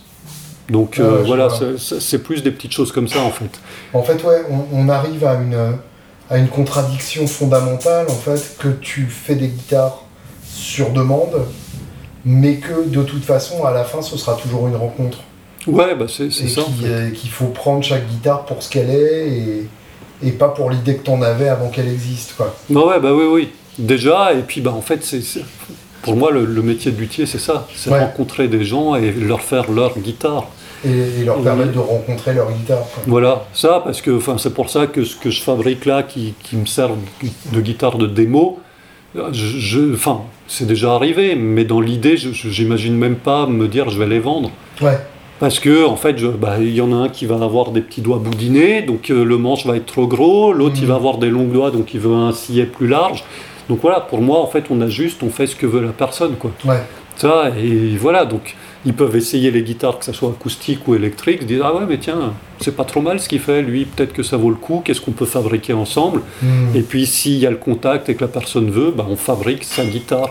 ouais, je vois. Ça, et voilà, là, ça fait deux semaines que je suis à la recherche de noyer pour fabriquer une guitare pour un client qui veut du noyer. D'accord, Donc ça, voilà, ça se trouve pas super facilement, oui.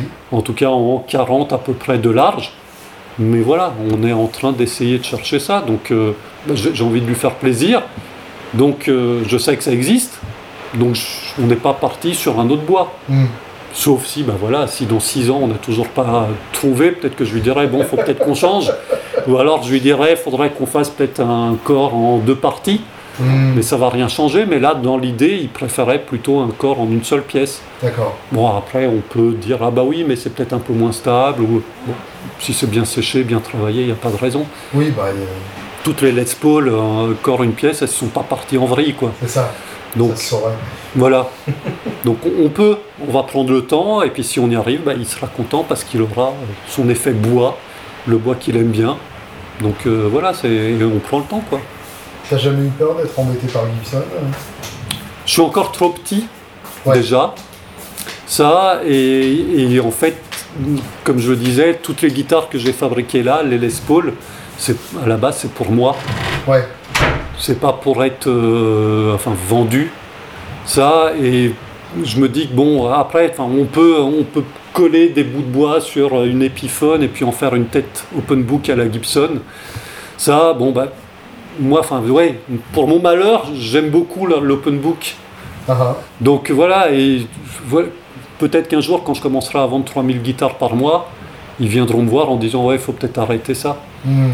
Comme des luthiers ont, enfin, ont eu ces mésaventures. Ça, mais voilà, c'est parce qu'à un moment donné, ils passaient dans des choses où les guitares étaient, entre guillemets, meilleures que les Gibson. Mhm. Donc ils avaient la réputation de bien travailler. Ouais. Donc peut-être que c'est ça aussi qui a un peu embêté Gibson. Hmm. Peut-être que c'était des copies un peu trop parfaites. Ouais. ou en tout cas voilà, qui a- où ils avaient réussi à refaire la Burst de 59, alors que Gibson avait prévu de faire ça sur 25 ans. Hmm. Tiens, le bon plastique, le bon truc, tous les ans on change avec une augmentation de prix. Ouais. Donc voilà, ces luthiers-là, eux ont été embêtés, mais parce qu'ils sont passés à une étape au-dessus. Ouais. Et euh, là, moi, je me fais plaisir, c'est mes guitares un peu pour moi, pour ma collection. Ouais. J'aime, et puis après, si la personne veut vraiment une tête open book, je vais lui faire, mais en même temps, voilà, enfin, c'est- pas la- euh, souvent les musiciens qui viennent me voir, c'est pas Slash, Hmm. ça, ou enfin, même lui, de toute façon, a joué sur des euh, réplicas. Des décrits des rigs, ouais. Voilà, donc c'est. Voilà, moi je me considère encore trop petit, Ouais. ça, et puis si la personne qui vient me voir, elle veut autre chose, encore une fois, comme la guitare blanche, ben voilà, on- n'est pas du tout dans le Gibson. Je sûr. fais pas que du Gibson. Ouais. C'est quand je fais ça pour moi, pour mon plaisir, et le reste après, euh, non, c'est, je fais ce que, ce que veulent les gens. Ouais. Donc euh, j'espère qu'ils vont pas m'embêter. Après, s'ils m'envoient un courrier euh, en me disant faut arrêter, c'est que je me serais dit, ben voilà, ça y est, j'ai une belle notoriété. Le début de la gloire. Voilà, ça, et puis peut-être que je pourrais postuler à aller bosser là-bas chez eux, ça, et qu'ils me prendront parce que euh, je bosse bien. Mais euh, non, non, mais voilà. J'espère pas, mais je me dis que pour l'instant, je suis encore trop petit pour, Ouais. pour être embêté. Ah, justement, moi j'ai j'ai bien aimé euh, la, la, la blanche métal là, que tu viens de faire. Oui. Euh, comment, enfin, est-ce que tu t'es dit que, euh, que c'était trop éloigné de, de tes modèles habituels ou, ou est-ce que tu t'es lancé dedans sans, sans te poser ce genre de questions? Bah, je me suis lancé dedans sans trop me poser de questions, si ce n'est la discussion avec le client. Ouais. Parce que, en fait, Et ouais, t'as euh, senti que tu comprenais ce qu'il voulait et que bah, tu étais capable de le faire. Peut-être lui plus que moi, Mhm. Ça, mais voilà, en fait, il m'a fait confiance et je pense qu'il en est plutôt content. Ouais. Ça, mais enfin, en tout cas, d'après euh, enfin, les, les retours que j'en ai eus, et puis euh, les petites vidéos, et puis les petits messages. Mais euh, en fait, enfin, pour moi, on est, quand on est luthier et qu'on sait à peu près fabriquer, il n'y a pas de raison. J'ai plus de mal dans les guitares classiques. Ouais. J'en ai fait une, ça, et là, oui. Euh, quand les C'est ce gens. que j'allais dire, à quel point est-ce que c'est différent justement, euh, par exemple, d'une euh, télé ou d'une Les Paul que tu as pu faire par ailleurs euh, Mais c'est différent parce que, en fait, si on est guitariste classique, je pense qu'on a déjà un niveau d'exigence assez pointu. Hmm. Et donc, il faut en avoir fait plusieurs pour savoir exactement ce qu'on fait. Alors, c'est toujours un peu le même principe. La table est épaisse, le barrage est gros, on va avoir plus d'aigus. Enfin, ça fonctionne un peu comme une folk. Ah. Mais même si j'ai fait enfin, 10 ans de guitare classique, j'ai fait ça quand j'étais jeune. Et quand, donc, je sais pas trop ce qu'on attend. Hmm. Ça, donc euh, quand des gens me disent euh, j'aime bien les guitares bouchées, j'aime bien les Friedrich, euh, j'aime bien enfin les Field ou quoi que ce soit, je sais pas trop. Ouais. Je, je me sens pas à l'aise dans ce domaine-là en me disant ah oui d'accord Dominique Field a fait ça comme ça, Daniel Friedrich avait fait ça comme ça, Mhm. donc moi le client veut donc voilà. Là je préfère dire non non il y a des luthiers qui font des guitares classiques. Ouais, et puis après, c'est pas, on n'est pas dans les mêmes gammes de prix non plus. euh, Enfin, les, Ouais ouais bah oui les, oui. les nylons euh, haut de gamme, c'est grands délires aussi. Ouais, ouais, bah oui, oui, ouais, ouais, c'est, un peu, mais bon, voilà, c'est des musiciens classiques. Bien sûr. Donc on se rapproche peut-être du quatuor ou, euh, Hmm. mais euh, donc voilà. Et puis en général, ils en ont qu'une. Ouais, ou plusieurs, certains.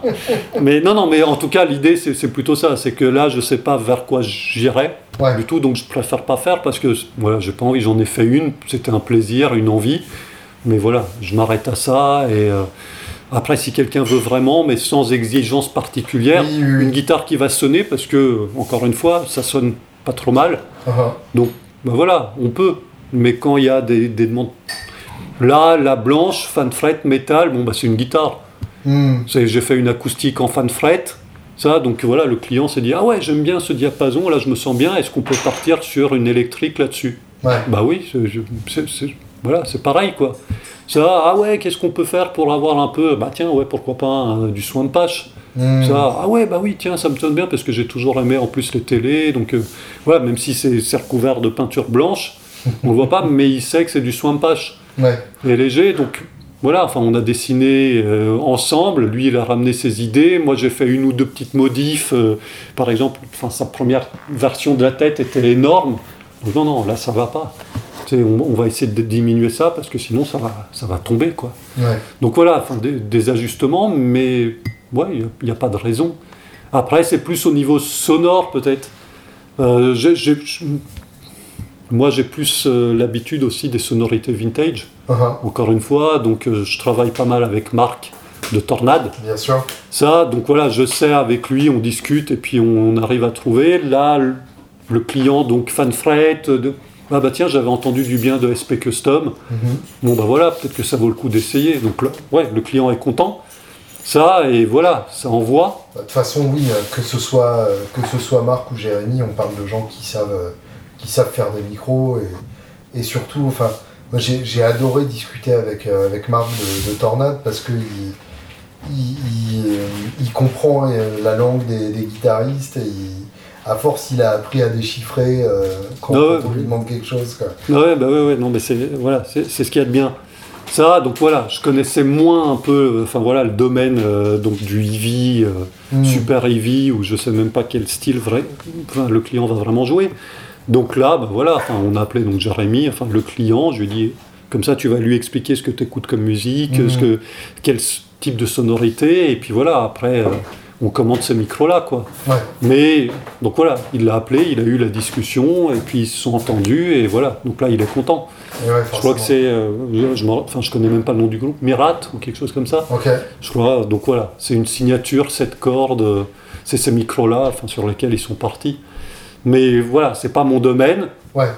mais le client a échangé avec lui, et puis voilà, parce qu'en fait, je garde pas secret les fabricants de micros, ça, donc voilà, non, non, de En t'appelles, plus, tu on a, vois, on a- on a de la chance euh, en France euh, d'avoir euh, d'excellents artisans. Beaucoup de, de très bons fabricants. euh, F4 aussi qui fait des trucs magnifiques. Enfin, il y a, il y, a, il y a vraiment euh, un embarrassement de richesse euh, Ah ouais, bah ouais, de ce ouais. côté-là. Quoi. Ah ouais, bah ça c'est voilà, enfin on parlait euh, des amplis tout à l'heure, voilà, IT11, Kelt, tout ça, enfin tous ces gens-là, ça, ça fait des super choses quoi, donc c'est bien, Ouais, heureusement. bah oui, oui, bien sûr. Ça, mais voilà, donc en fait on peut toujours trouver chaussures à son pied. Oui.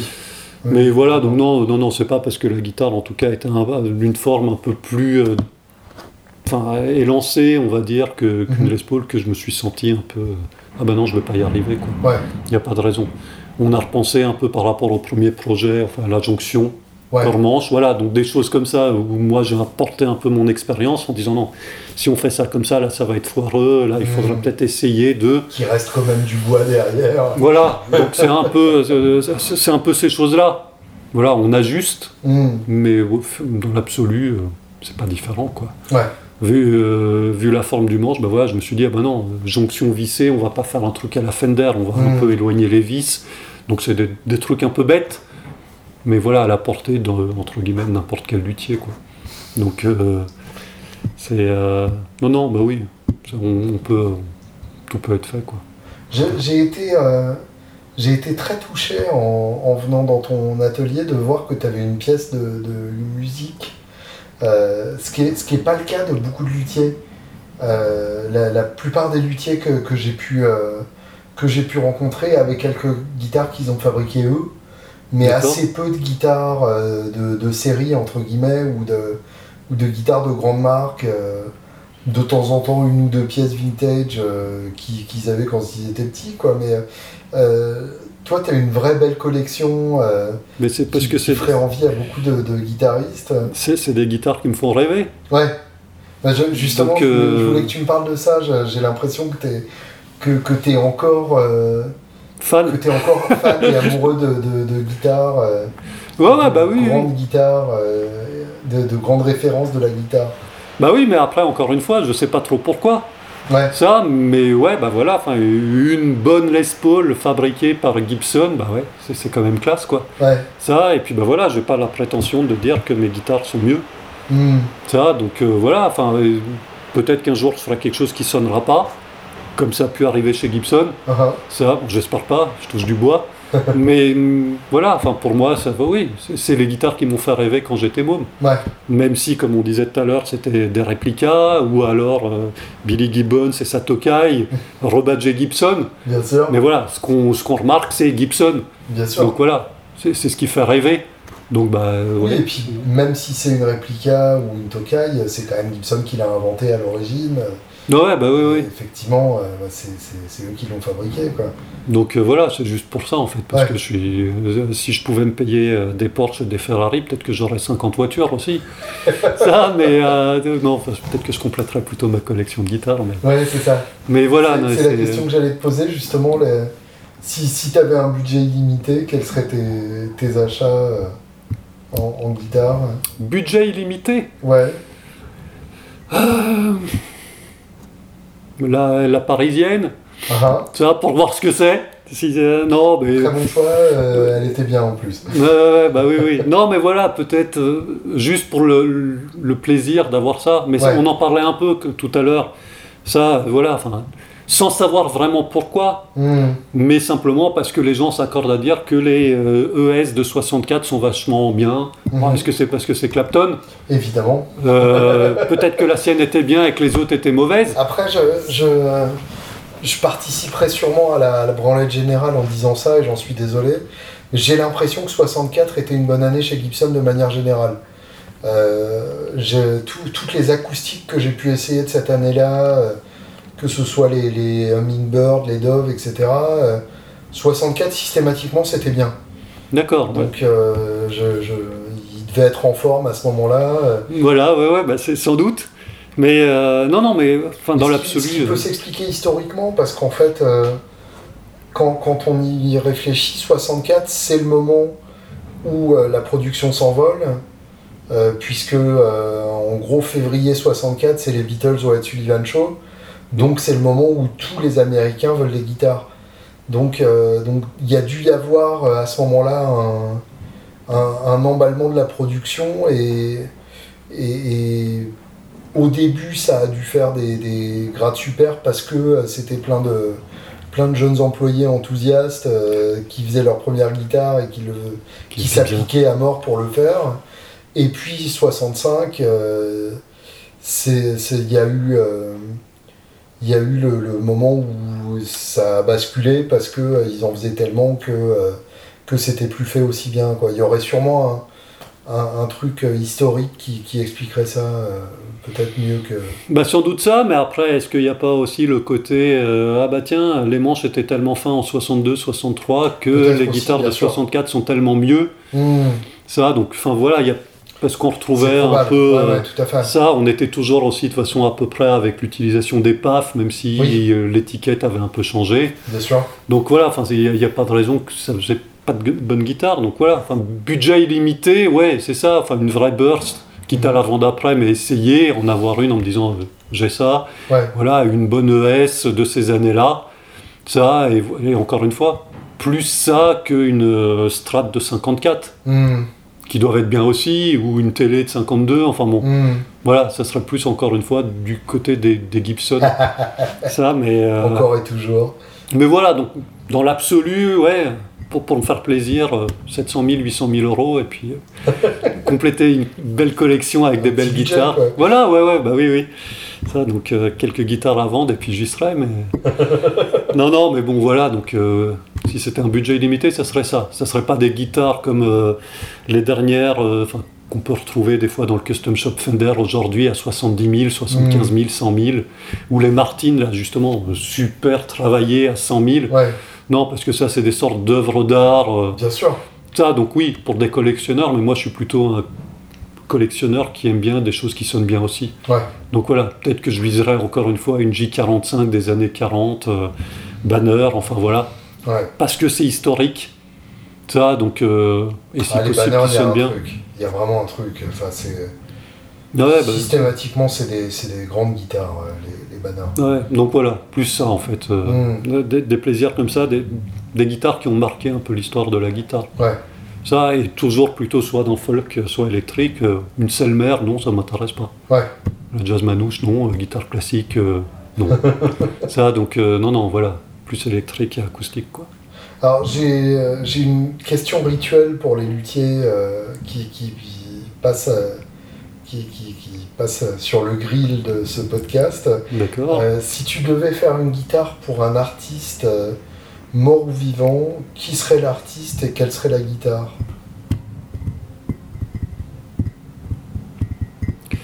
Ouais, mais encore une fois, ça, ça- ça va sembler un peu étrange, mais et, et peut-être presque un peu euh, dommage, mais euh, encore une fois, Morten Arquette, Mhm. voilà, du groupe AA, ça et en fait bah, la guitare qu'il alors, soit c'est une copie parce qu'il utilise beaucoup son Everly Brothers, Ah ah.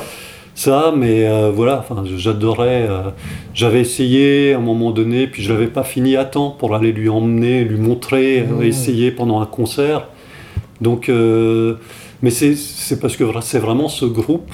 C'est idiot parce que finalement il y a de la guitare, mais pas tant que ça. Mhm.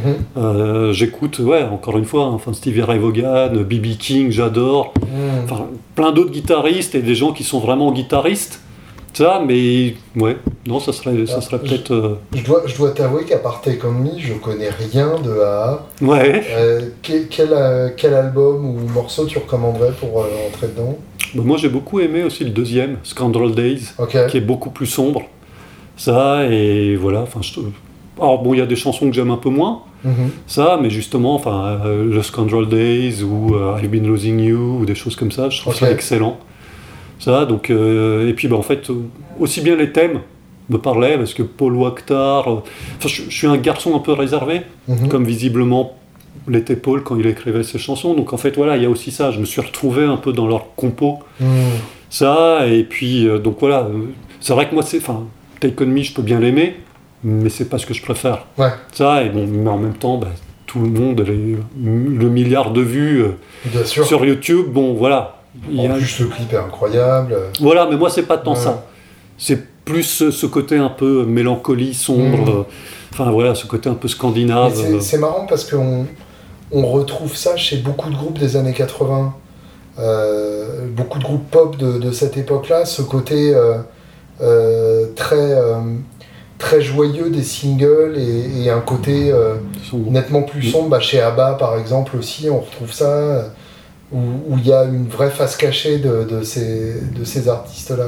Ouais, bah c'est, ouais, c'était peut-être les années 80, ou, Mm. euh, un peu ce qui arrivait, ou alors, euh, ah bah, ah, enfin, voilà, on est dans la Scandinavie, les pays de l'Est aussi, donc c'est toujours un côté un peu. euh, bon, je, je sais pas si on avait vraiment ça en France, avec les artistes français de ces années-là. Ouais, j'avoue que je, Euh, je maîtrise moins le, le sujet. ouais. Ouais, moi aussi, beaucoup moins. mais euh, non, non, ouais, partenaire particulier ou des choses comme ça, mais c'est un petit, un, un côté un peu sombre parce que le, le gars est tout seul, mais et ce qu'il recherche, mais non, non, mais voilà, enfin, c'était peut-être un peu différent, mais c'est Ouais. peut-être, euh, ouais, c'est, peut-être un peu culturel aussi. Ouais, va savoir, ouais. Ce sera intéressant de, de creuser ça.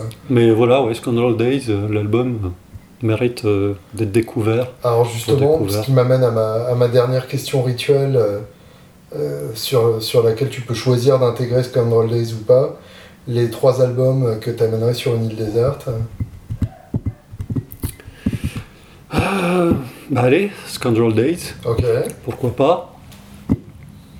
Après, euh, un petit BB King aussi, Mhm. régal, Live Peut-être. Regal, ouais. sans doute, même si tout est bon. Euh, Ouais, ce ce- ce soir-là, il s'est passé quelque chose quand même. ouais. Ça, euh, Julien Bitoun and the Angels, que j'ai pas encore acheté, que je n'ai pas. Euh, mais non, non, non, plus sérieusement, enfin, c'est compliqué parce qu'il y a tellement de choses. Hmm. Euh, Est-ce qu'on peut emmener une clé USB avec des MP3 Euh, c'est- Il y, a- il y a eu plusieurs techniques euh, pour contourner le, le troisième, euh. Mais euh, non, non, mais voilà, parce que Elvis me file tout le temps la pêche, Ouais. Johnny Cash aussi, Bon Jovi aussi, Mhm. enfin bon, de- Guns, enfin ouais, peut-être Appetite. Hmm. Appetite ou la version même de luxe, simplement. Ça, parce que, c'est, enfin, ouais, un des meilleurs albums. Bien sûr. Ça, donc, euh, ouais, ouais, peut-être, donc, voilà, un album de AA, un BB King et puis un Guns. Mal. Ça, donc, euh, ouais, voilà, mais bon, après, il y en a d'autres aussi, mais je pense qu'on peut s'arrêter là. Merci Sacha. Merci à toi Julien.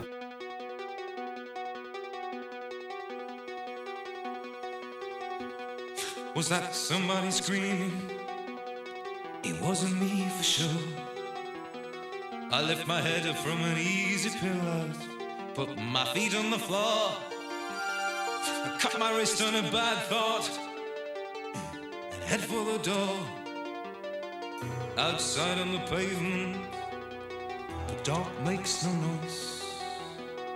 I can feel sweat on my lips leaking into my mouth. I'm heading out for the steep hills, leaving me no choice.